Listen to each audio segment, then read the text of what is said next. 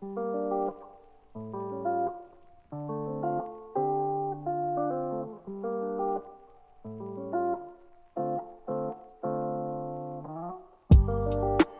さんこんばんは中村です。今日は7月18日の夕方5時に収録しています。今日ですねこの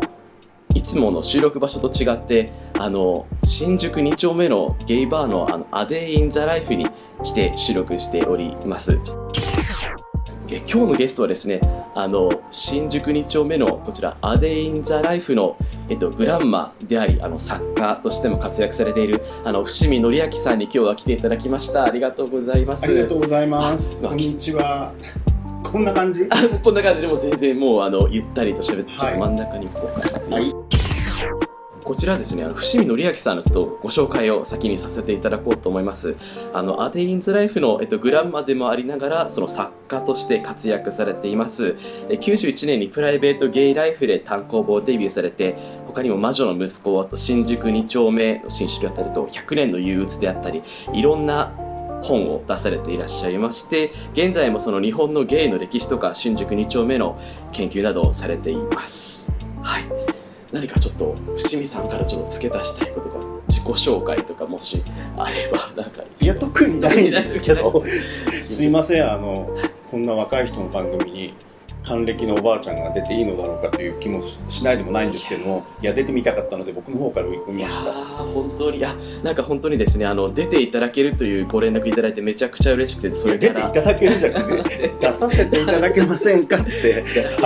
お願いいたしました。はい。はい私がここに来るようになった経緯なんですけどもともと私中村うさぎさんがすごい大好きで中村うさぎさんがよく「アデイ・イン・ザ・ライフ」によくいらっしゃってこう伏見さんとも長くお付き合いがあるということで中村うさぎさんがきっかけであの「アデイ・イン・ザ・ライフ」に来させていただくようになりましたそこからですねこうなんかすごい居心地がいいなっていうかなんかもうなんか何度でも来たくなるようなところが本当ですかそうですか？っていうところなんですけれども。アデイズライフ、いつ頃からグランマというか経営者としてやっていらっしゃるというかいかがですか？今年のはい。4月に10周年をやったので10年前にここをオープンしたんですけどそれまでに他人の店の休みを週1使って4年ぐらいはい。あのなんか自分の店っぽいことはやってたんですけれどもあもうだから水商売歴も結構長くなりました、ま長くなはいってきたわけですね。あ、そんな年を取ってからはあのゲーバーのままとかい。やる人もそんなにいないんですけど、うですか。はい、よぼよぼやっております。結構この140以上のゲイあの女性の方も半分聞いてたりとかあのゲイの方も多く聞いてたり、うん。これちょっと聞いてあで行ってみたいという方も来れる、誰でも来れるっていう。そうですね。ただあの、はい。ゾーニングっていうのをしていて、はい。あのーこう女性のお客さんとか入ってきた時に、まあ、僕の日だけかもしれないけど一応、まあ、ここではねブスとか便所女とか言われてもそれを楽しめるそういう方だったらあのお入りください。そうでなかったらお帰りくださいっていうのを一応ゾーニングをかけていて、もう興味みんなほら傷ついた傷ついたって大変な時代なので、はい。あの傷つきたい人がむしろ来るみたいな。そう。でも大体ね95%ぐらいはあもうそういうのを楽しみにやってきましたって言うんだけれども、はい。5%ぐらいいや1%ぐらいかな、あすいませんって言って帰る方も いらっしゃいますいるんけどね。ですね。ああ、1%いるんですね。いますねそれはね。うでも大体は、はい、あのほらやっぱりみんなマツコみたいにいじってほしいとか、はい。そういう感じの、はい。あ女性の場合だったらね、うん。まあ、そういう人が多いですよね、うん。だから全然女性も、あとこう高齢の方も、はいあの大歓迎なんですけどね。ちょっと私があのちょっと流れをあのあれこれ動かしちゃうんですけれども、私があの送った中でこう喋りたいこととして、なんかこう若者のゲイバー離れという感じがちょっともしかしたらあるのかなっていうことも感じてたり、ゲイバーに来る年齢ってこう2020年とかこう最近になってこう来る年齢とかってそういう変化とかってご自身で感じられたりとかしますか？そうね。やっぱりその飲みに来る人が、まあゲイのお客さん2丁目のお客さんっていうのはやっぱ減ってると思うんですよ。やっぱり昔だったらこうねなんかゲイバーに来ないとなかなか出会えないとかあのだったけど今ほらみんなアプリでさ、うん。家で寝転がりながらさ、うん。いけるいけないいけるいけないみたいにさ出会えるじゃないですか。すぐチンポにありつけられるわけですそうもんねそうそうだからなんかこうわざわざね、はい。こう2丁目まで来てお金払って、っていう人はまあ減るのは当然だよね。でもこうちょっとそういうなんか植物的なっていうかすぐ会えるものにちょっと飽きちゃってなんかもうちょっと長く付き合いたいっていうか、うん。こう対面でしっかり付き合いたいみたいな風に思ってきてからゲイバーがちょっと楽しくなってきたりってもしかしたらあるのかもしれないね、ね。そういうふうなうん。層を狙ってはいるんですけどね、なかなかこうメッセージが届かないところもあるのでもう中村さんのねこの人気のポッドキャストにぜひ出ししあの出演させていただきたいと、まあ、そういうモチベーションでお願いしたわけですけれども。一応ちょっとじ自慢的になっちゃうんですけど今、ええ。セクシャリティランキングでうん。日本の第3位に今入らせていただいてるっていう。そうですちょ ちょっか。とそういうあのそれはそれそうそうはです。ねちょっと自慢になっちゃっていやいや、なんかね、はい。い。や、うちも前ちょっとポッドキャストみたいにやって、アデーラジオっていうのやってたんだけれども、はい。今はやってないんですけど、うんまたちょっと再開しようと思っていて、はいまあ、それの勉強も兼ねてちょっとお願いしたんですけれども中村さんってほらあこの聞いてらっしゃる方は中村さんの姿は知らない。ほぼあかなな目を隠したり口を隠したりって、うん。ざ素顔を出してないですね、はい、だからあまりちょっとうん。こうあれかもしれないけども、そんなになんかすごいイケメンでもないじゃん ひどい。あそういうそすごい可愛い。そういうのくださいすごい可い愛いんだけど特別ななんかでもないし、あと喋りもちょっと僕とっとしてる感じじゃな喋いですか。りでうまくないし全くこう喋りでめっちゃ引きつけるわけじゃない。それ演技じゃないよね。演技ももう本当に素のまんまでやってるので。すごいあそういうの嬉しいですね。いやいやゆえにはい。なぜはい人気があるのかっていうのもちょっと今日あのなんていうんですか？確かに聞きたいあうんの勉強させていただきたいなみたいなところなんですよね。そうなんですよでも自分でも分かってマニアには受けるとマニア思う。のよマニ割とマニア受けするそうなんかあのちょっとこう、はい。小動物好きな系とか、うん。そうなんです。あのなんかこうあごめんね僕すごく口が悪くて。いやもう私本当にそういう話をしたくて結構ずっとこうあのイケメンのメインストリームから外れ続けてこうはぐれ者としてこうちょいブスみたいな感じで本当に来てるんでうん。なんかそれでこうなんかだったらポッドキャストでやってやるぜみたいな感じでちょちょっとこのモテないからなんかちょっと違う方向でアプローチしていこうぜっていう気持ちで、うん。そういうところに気づいていただけたのはすごい嬉しい。ですね。ひどい失礼な話してるだけで大変申し訳ないんですけどでもうん最近ね、はい。ゲーバーでも、ううんちはねあの、はい。しょあのゲーバーの伝統をね、はい。あのこう守っていく店っていうコンセプトがあってね、はい。こう例えば毒舌的なことを言ったりとか、はい。まああんたブスねって言ったりとか、はい。あと名前をね、はい。この前なんかあのちょうどこの前一昨日はい。日曜日にはい。うさぎさんの特賞がうん。2丁目であって、まあ、そこの常連さんのね女性のお客さんがいてね、はい。その方がこう真っ黒いこうマスクをね、はい。こう結構目ギリギリまでして、あのまあコロナに注意注意しながら、うんあの生きてらっしゃる方なんですけど、その方がお店に来て、はい。あのととお名前をね何々って言うんですって紹介されたんですけども、なんか周りがはいなんかアルカイダっぽいよねとかって言って 名前がアルカイダになったっていう。まあそういうバーで、まあ、そういうはいあの湯婆婆みたいななんかこう名前を勝手につけたり取ったりするような、うん。まあ、そういう昭和のゲーバー的なこう伝統芸をねはい。こう守り抜いてるっていうコンセプトもあるので。そういうのがあの楽しいと思える人はいいバーなんですけども、うんそうでない人にとってはちょっときついかなみたいな。だからこう、はい。あの中村さんって、はい。あ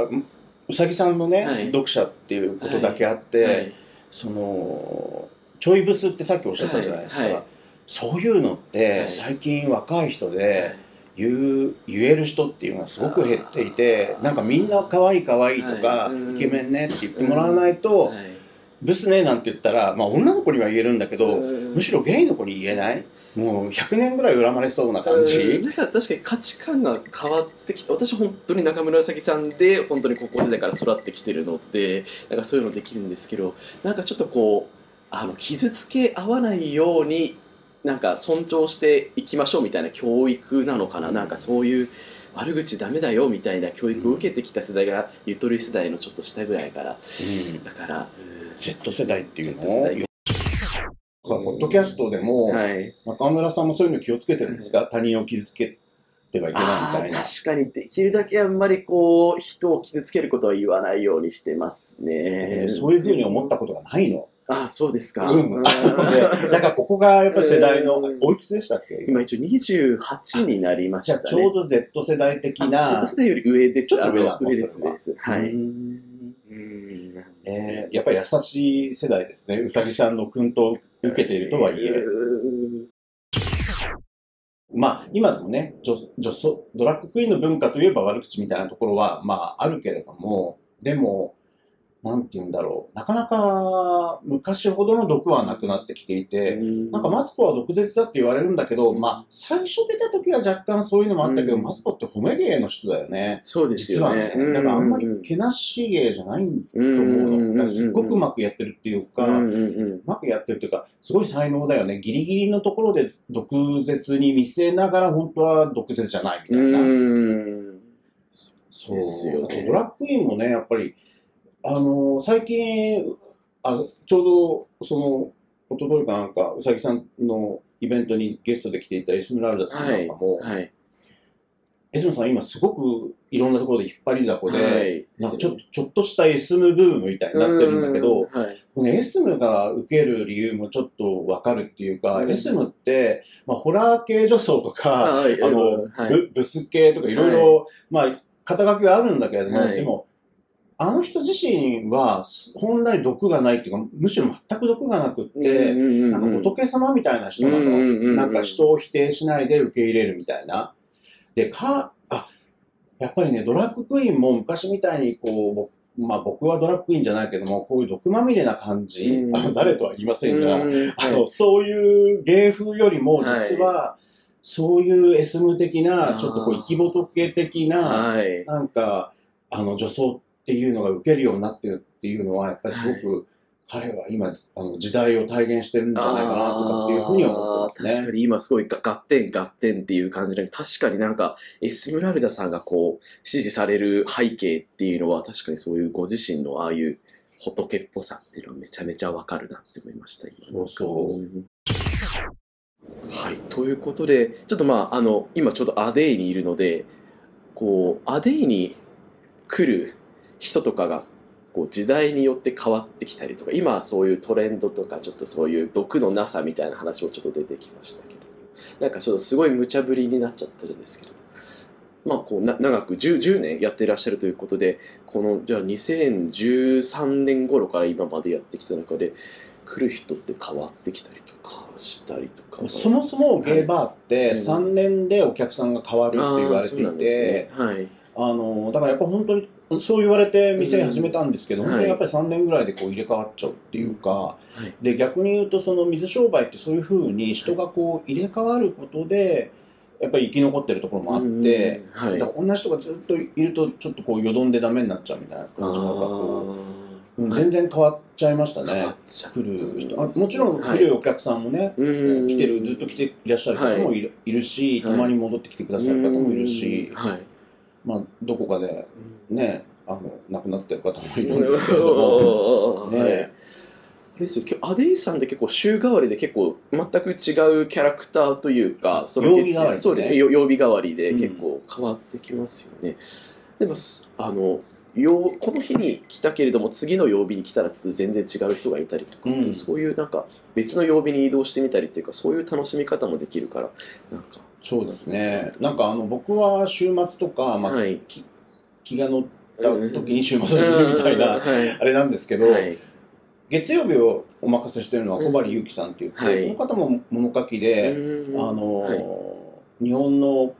近代歌謡史みたいなのでも最も詳しい人で、うん。美空ひばりとかね、また宣伝の浅草オペラとか、そうまうん。あ、特に浅草オペラなんか彼以上に日本で知ってる人はいないと思うんだけれども、はい。まあ著作もいっぱいあってね、っていう方にお任せしていて、はい。昨日もね、ちょうど小針さんの日で、なんか蓄音機をここに持ってきて、えー昭和の初期のなんかレコードとかをかけて、そういう DJ をやるイベント昨日やってたみたいですけれども。ああと水曜日はアッキーさんって言ってはい。もともと大手出版社の文芸編集者をやっていて、はい。まあその本当に力のある編集者だったんですよ、はい。そのまあ、今もそうなんですけれども、まあ、今フリーでやってますけれどもで、まあ、あの大御所のね小説家を軒並み担当してたぐらいな実力者で、はい。今はうちでね二丁目文芸部っていうなんか同人誌を、うん。あのお客さんを中心に作っていて。で木曜日をお任せしてるのがまきちゃんって言って婦女子のね、はい。おばさん。うんあのもう大学卒業したお子さんが2人もいる、うん。のんけのおおばさんなんですけども、はいそれに任せていて、マキちゃんはね、い。のんけ、まあ、不女子で、最初不女子バーになるかなと思ったら、はい。もうそういう感じでもなくって、なんか、ちょっとこう、マッキーファンのゲイの人も結構いて、はい。なんか不思議な感じになってますね。すごいこうなんか話を聞きたくなるような独特の雰囲気をなんかマキさん持っててなんか、うん、なんか確かにゲイの方が行く理由もなんかわかる気がしてきで他にもあの、まあ、20代30代の若い男性ゲゲイの方がはい。結構金曜とか週末とそかにもうですね。まあ、はい店長はコウキって言って、あの、まあ、彼もイラストレーターで、うん。中村正樹さんと絵本をね、一緒に出している。今度また、あの、コミック漫画を、あの、出版するんですけれども、そんな、ですよね。うん。すごい最強の婦人と言ってもいいようななんかいろんな。まあ、だからといってお客さんがいっぱい来るわけでもないんだけどね。僕の世代の感覚からすると、そういう例えばなんていうの？そういうゲイコミュニティっていうかネットワークっていうか、はい。ゲイバー街っていうかわからないけれどもそういうところでなんかこう慣れてないような人が突然その世界に向かってはい。ネットで発信するってどんな感覚だろうって逆に思っちゃったりするんだよね。もともと結構私自身がこうブブログ文化でずっと子供の頃から育ってきちゃったので、うん。なんかこう面白いゲイブログとかなんかゲイとか書くブログとかそういうのをきっかけに結構ブログのポブログの音声版みたいな感じでこうポッドキャストやろうってなってきてでそっからなんか発信するようになってきちゃって、えなんでやろうと思ったんですか、まあ、私がポッドキャストを始めた理由はたまたま友達がポッドキャストをやっててなんかこう日記みたいな感じでポッドキャスト撮っててそれが面白いなって思ってやった。もともとすごいあのあのララジオがすごい好きだったので、うん。それでこうなんか自分も遊びみたいな感じでやってみようかなっていうのが主な理由ですかね。はい。えでもだってもともとそんそんなゲイのお友達も多い感じでも、うん。むしろ友達作りのためにやるみたいな？そうですね。なんかこうなんか配信っていうよりはこう仲いい人を作りたいっていうかこうなんか友達作りみたいな感じで、えっと、始めたのが一番っていうのがありますね。友達できました？ポあできました。すいごいなんかゲストの方と仲良くなれたりお便りもらった方と仲良くなれたりとかそういうなんか不思議な出会いがありますね。すいません今ねあの開店準備のために店長が来たので音がうるさいかもしれないけれどもちょうど今なんかポッドキャストのは話が出たので、はい。アデイン・ザ・ライフさんでは今までもポッドキャストというかラジオやっていらっしゃってこれからもこうポッドキャストをやっていかれるっていうことどうどういうような計画というか構想というかもうね僕はい。も、あの最初の本がさっきご紹介いただきましたけども91年ってもうさはい。32年前なのね、でうん。も本当にばあさんなわけ、うん。もうねこあのお客さんにあの赤パンこの前もらいましたけれどももう還暦なので時代に追いついていかない、うん。そしてなんかそんなさあのばあさんがさお客さん来てくださいって言っても、うん。若いお客さんとかね、うん。元気なお客さん来てくれないので、うん。まあ、うちの若いスタッフにこう MC を任せて、ちょっとまあそれに乗っかるような感じはい。に今回はしようかな、えー。今まではまあ僕が MC っていう感じだったんだけども、ちょっとこうもうね時代 時代遅れのあのおばあさんがちょっと一歩下がってみたいなそういうことでやってみようかなみたいな、えあじゃあお店のこうママをやってる店子という方々がこう回すっていう感じになって。そう一人ね淳君っていうあのスタッフがいて、あいね。彼にそれをお願い今していて、えー。企画書とか書いてもらって。めちゃくちゃ面白そうですね、それなんか。わかんないけど、い。や、企画書昨日もらったけど、はい。まあまあ、それなりによくはできてるんだけど、ああ僕、なんていうの？いや、もっと強烈な企画が入った方がよくねとかって心の中では思うんだが、はいはい。でもそういうのがない方がやっぱり今若い人にはいいのかなとか、まあ若い人の感覚でやってほしいなみたいな、まあそういうコンセプトですね。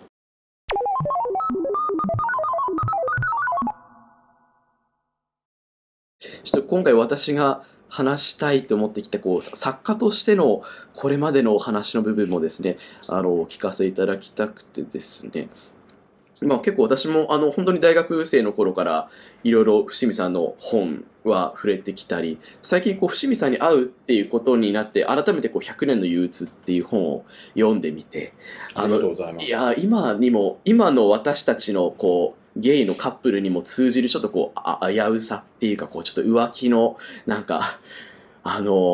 ーどうしようもなさというかなんというかですねちょっと緊張であれなんですけれども今にもこう通じるこうゲイの恋愛のなんか描き方みたいなものもあってすごく面白いのでぜひリスナー全員に買って読んでほしいっていうところなんですけれどもまあ、そもそも、あの、91年にこうデビューされてから、こう、どういうきっかけでこう、作家としてこう、文章を書き始めたんだろうなっていうのが、本当にずっと聞きたくて聞きたくていたんですが、どう、どうしてなんですか？まあそもそもはい。別に文章を書くのが好きだったり、うん。本を読むのが好きだったり、はい。文学少女だったわけでもなく、うん。あの、まあ、世代がね、あの、世代なので、あの、やっぱりその自分にとってのそのゲイの問題みたいなことをちゃんと書くことで決着をつけたいみたいのが、まあ最初のプライベートゲイライフっていう、はい。まあこれは、なんて言ったらエッセイっていうか評論っていうか、まあそういう本なんですけど、まあカミングアウト本のこう、最初の本っていうか、はい。そういう払いで出した本でね、他に類書がなかったんでね、当時はね。ねなので、なんていうの、まあ、わかりやすいゲイゲイゲイリブみたいな、なんかうんわかりやすいっていうか、あの、まあ、そういう人たちのことも世間世世間に向かってちゃんとね、主張しなければいけないみたいな、なんかそういう真面目な、あの、気持ちで、最初の方は書きましたね。だから作家になりたいとかそういうんでもなく、全然なくて、あそうだったんですね。そうなんです。ちょっとこう深掘りさせていただくやっぱりこう91年でしたっけ？90年代初めってやっぱりこうなかなかそういう問題にやっぱてメディアでもテレビでもやっぱりこうまあなんかババディとかはありましたけれどもないですよ。まあバディがね、94年なんですよ。94年まあ、バラ族はありました。はいバラ族は71年かな。はいいやそういう話聞けてめちゃめちゃ嬉しいんですけどやっぱこう91年当時っていうのはやっぱりこう実際メディアでゲイの評論っていうかこう語るっていうララライバルみたいなのはあんまりいなかった。ライバル、まあ僕は最初の、あの、プロトタイプ0号機ですみたいな、あれだから、らライバル、まあ、その後ね、はい。あのメディアに出る人たちもポツポツ出てきましたけれども、うん。あとまあ、芸能人としてはね、お杉ピーコさんとか、まあ、うん宮明さんとかいましたけれどはも、い、うん。ゲイの問題について書いてるみたいなのは、まあ、僕は、まあそのね、フェミニズム本がものすごく当時、はいまあ今もちょっとまたフェミニズムブームになってますけど、まあそのフェミニズム本が書店なんかでものすごく売れた時期がね、うん。はい。80年代の末ぐらいにあって、はい。まあそれの流れに乗る形で、じゃあ今度はゲイの本もっていうような、あの、流れはあったんですよ。はい流れ、まあ流れを作ったって言った方が正解なんだけれども、でも、も、はい、えー、と例えば大手書店みたいなところに、はその僕が最初に本を出した学用書房さんっていうんだけれども、はそこの営業さんが僕の本を持っていくとこんな本出しちゃダメだよ学用さんなんて言われてもう今だったらポリコレでさもうとんでもないことになっちゃうようなあのことが、まあ、普通だったので、普通の本屋さんが、はい。僕の本は別にあのエロティックなものでは全然なかったんうんだけども、うんうん。でも、ゲイとか同性愛とかそういう問題を扱うことだけでちょっとこんな本を置きたくないみたいな、うんあと、出版社に企画を通すのも本当に大変だ。そうだったんですか、今さ、本当にしょうもないような LGBT 本腐る腐るほど出てるけど、うんうん またこういうことを言うからね。いやでもそういう話ちょっと私も今番最初に出されたのが評論っていうかうん。91年出されて、そこかからそういうこと以外にもその、まあ、ぶ文学っていうか小説っていう形であの、まあ、その100年の憂鬱とかそういうですね評論だけじゃなくこう小説とか文学の方面にもやってみようってなった経緯って本当にこれ多分インタビューでいっぱい聞かれてると思うんですけれどもどういうきっかけ？まあ、90年代ははい。そういう、えゲイとかうん。同性愛とか、うん。あと LGBT っていう言葉はなかったけれども、まあ、そういうクイクイアみたいな言葉があって、まあ、僕多分その多分じゃなくて、まあ、LGBT みたいなゲイと他の性的マイノリティとこう同じ土俵で語るみたいなものを最初に作ったのは多分僕なんだけれども、うん。これね最初にやったのは僕なんでなんだけどみたいな話になるとあまりにもあありすぎてただの自慢してるババアになっちゃうので、あの感じ悪い話になるからあんまり言わない方がいいんだけれども、まあ、まあそういうのもあったりしてそういうことをやってたんですけれども、はい。あのある時あの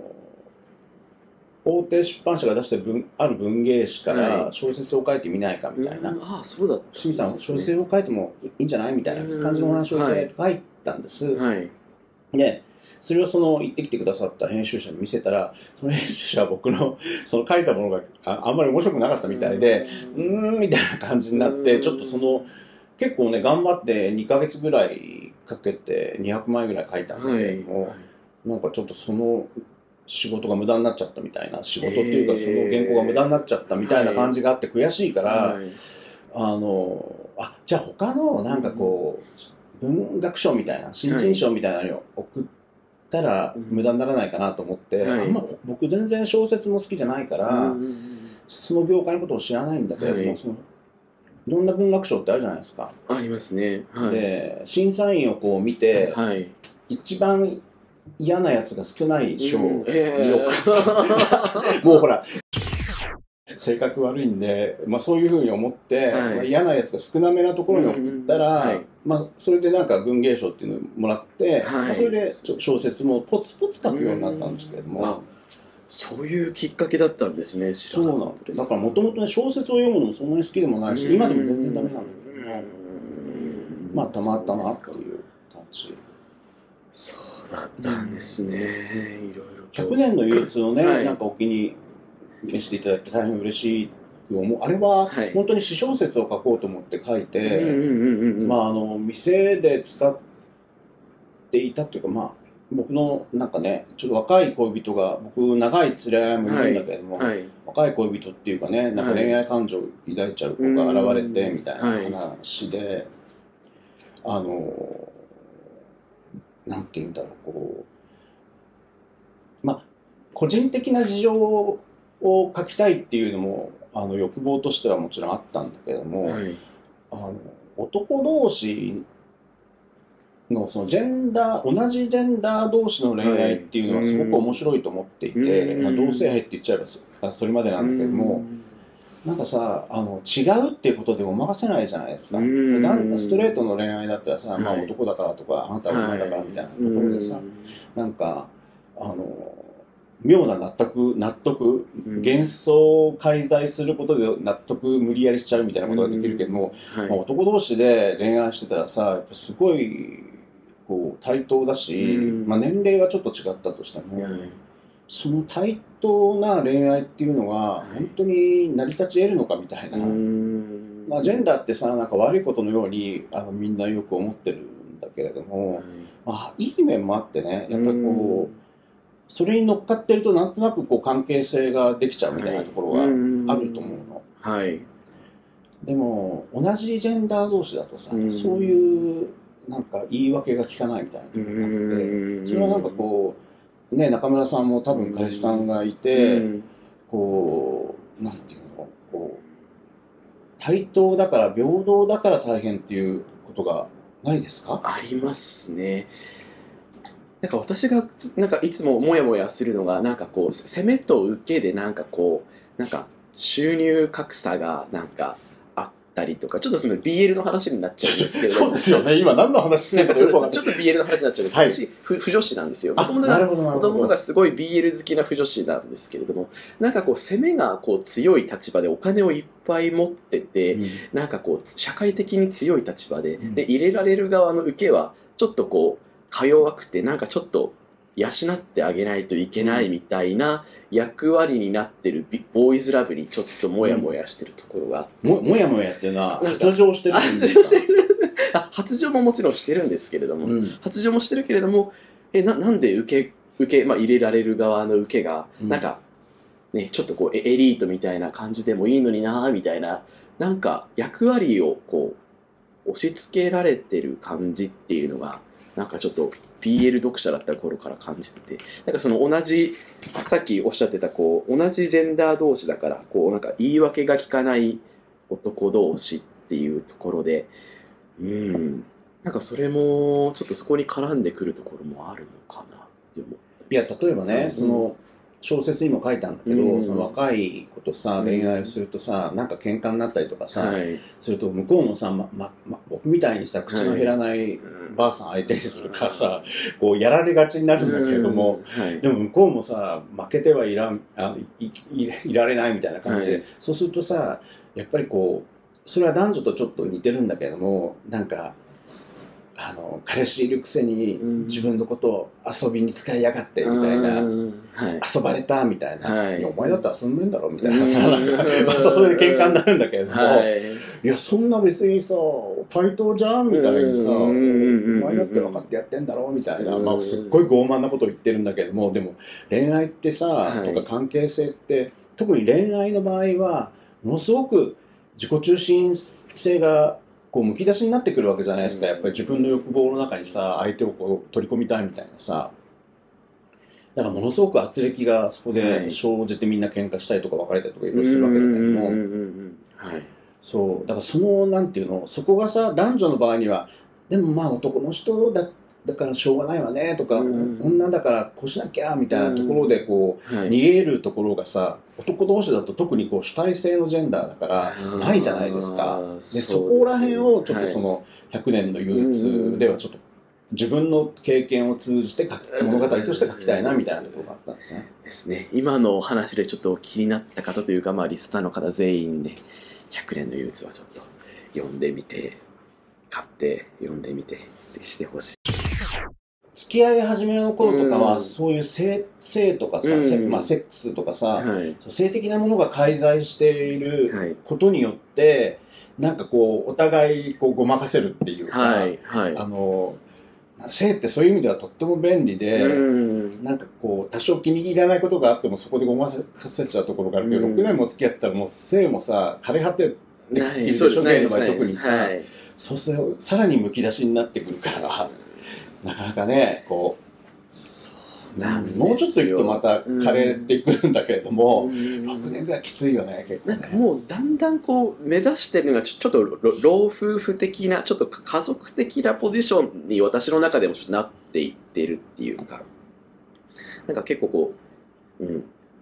性な対象っていうよりは結構いないといけない結構心の支えになってる人みたいなポジションに性愛が絡まずになっていってるなっていう感じですよね。でも突っ込んで聞くけれども、はいはいはい。あの、そういうふうに枯れていくと、確かに関係は安定してくるんだけれども、でもはい若いしさ、はい。自分の性のこう過剰さっていうのはやっぱりあるわけでね、はい。特にゲイの場合は、はい。誘惑もいっぱいあるしさ、はい。そうするとさ、まあ、こっちが本妻でこっちは浮気みたいなさ、分けてみんな大体いろいろやるんだけれども、でも性の力ってやっぱりものすごい時があってね、あの、遊びだと思って、しあの、浮気で適当にとかって思ってても突然本気になっちゃったりするわけよね。で、そうするとどっちが本妻かみたいなさ、あの、これがね、難しいですね。いやーもう今私が一番掘られたくないところをちょっと掘られたっていうような感じなんですね、結構。掘られてるそうなん掘られてるのかどう、もしかしたら掘られてるのかもしれない。それもできる限り、そこをポッドキャストであんまり触れないようにしてきて、え、でも今言っていただいて本当ありがたいです。ありがたいです。たなだ、かなかね。そうなんですよいや、みんなでも同じうん悩みでね。うんで、これ、解決法がないんですよ。うん。で、はい。ゲイの関係が、まあ、長く続いている人たちでこうし同じ解決法を共有してるわけではなくってむしろそのカップル独自の。こう納得とかやり方とか何かを見つけられた人たちがはい。続いてるってういう感じ、ん。だからその2人じゃなきゃ得られない回答が得られた時にカッうんプルはなんとなく続い続くっていう気がしますね。確かに、そうですよね。なんか、こう、公式っていうか、こう、こういう回答方法とかがあるわけじゃなくて、二人の形に合った二人のあり方っていうか、やり方みたいなものを見つけていくのが大事なんですよね。でもそのさっきのね「100年な憂鬱」っていう本、はいはい。小説、本当に詩小説で書いていて、うん。これ今さあはいの詩小説でもさあのプライバシーの問題があって昔みたいに昔の文豪みたいにさなんかもうはい。勝手に書いちゃうみたいなのが許されない時代になって、やっぱり許可とか許可っていうか必要になるわけですよこう出した時の訴訟リスクとかいろいろ。でね、だから僕もあの出版する前にその恋愛しちゃった若い子にも原稿を読んでもらいまたこの子がさ気性の激しい子ではい。暴れるんじゃないかみたいな話があって で暴れた時の抑えとして読読ませてる隣に中村うさぎさんを呼んできてこう面白いように置いて暴れるのを抑えるとか。はい。あとはい僕の連れ合い、長い連れ合いにも読んでもらって、こういうの出したいんだけれども、っていう許可を得た上で出してるの。ああ、そうだったんですが。そうなんですよ今時小説も大変なんですよ、出すええそういうことを聞けてよかったです。ちょっと今ちょっとアイスをちょっと食べながらやってるところなんですけれども、あのまあ、私がやっぱりこう、アデイに来て、結構こう、いろいろ伏見さんとかいろんなことを話すきっかけとなったの中村うさぎさんで、まあ、さっきからも結構いろんなお話で中村うさぎさん話してできてるんですけれども、私自身もこう高校生の頃からずっと中村うさぎさんの本を読んで育ってきて、で、エッセイ塾というような形で、いろいろうさぎさんにエッセイ見ていただくような形で来たりっていうことで、こう、中村うさんを通じて、こう、出会うことができたって言っても過言ではないのかなと思ったりするんですけど、清水さんとこう中村うさぎさんのこう、で出会ったきっかけっていうのは、私が聞きたいところなんですけど、どうなんですかね、もともとあのね、えっと、あ、そうなのね、あの、うさぎさんと僕って、デビューの年が同じだというのが後で分かったんだけど、うん彼女もその、えっと、なんていうの、えっと、ジュニア小説じゃあなくて、極道くんあ。そうそうそう。はい。91年とか言ってて、僕91年で、はい。まあその時代はもちろん知らな、あもちろんというか知らなかったんだけれども、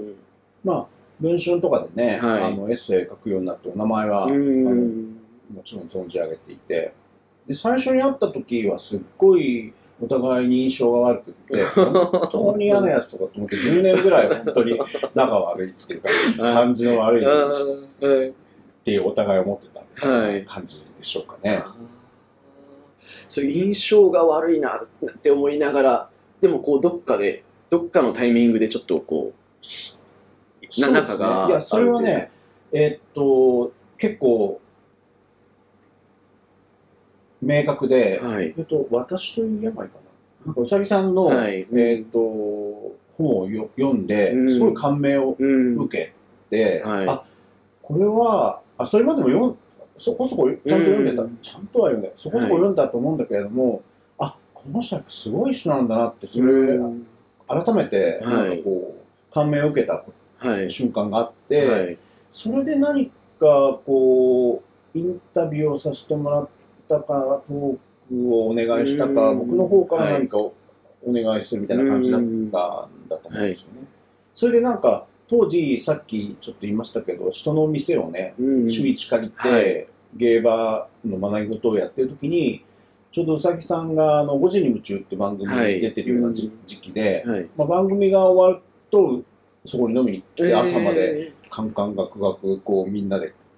語り合うみたいな、えー、なんかそういう羨ましい。水曜日にね、それはやってたんだけど、うん多分あの時代、2丁目で水曜日一番人が入ってるバーだったんじゃないかぐらいなんか盛り上がってましたね。なんかえねもうリリアル5時に夢中みたいな感じになってるっていうか。そうね、でまた、その、僕もまだ若かったし、うさぎさんもね、あの、まあ僕よりちょっと年上ですけれども、若かったから、お互いまだエネルギーがあって、うん僕もまだ、もう、まあバー始めた頃はもうだんだんちょっと現役から引くみたいな感じにはなってるんだけど、でもまだ現役感があって、はい。本当にね、いや、よく飽きもせずにあんなもう、明け方まで毎週はな、なんかいろんな問題について、あの議論してましたね。いやー、羨ましいというか、なんか楽しそうというか、いいですね。そういう時代があったんですね。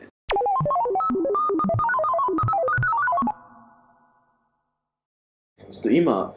こう、私のキャラとか、なんかこう、今後、ポッドキャストどうしていこうかなって全然わかんなくなっちゃってて、もうなんか、ちょっとね、はいあの僕の喋りばっかりになってるので、はい。はい。僕の方から聞くのを今やりますので、はい。それを入れてもらあっていい、はい、中村さんは、はい、ポッドキャストを通じて、はい。友達を得ることができ、うん。うん。セフレセフレもええか。ちょっと、あ、ちょっと、あ言えない。事務所結構、通して結構き、きれい売りしてる、ポッドキャストできれい売りしてるんですけれども、ポッドキャスストやるとセフレとかできます？ト、あの、そういう噂を聞いたことがありますか？いや自分自分がこれからやるのでちあのょっと参考に。逆に、もう、敬遠されるっていうか、避けられるっていうか、もう私、あの、結構、あの、結構、お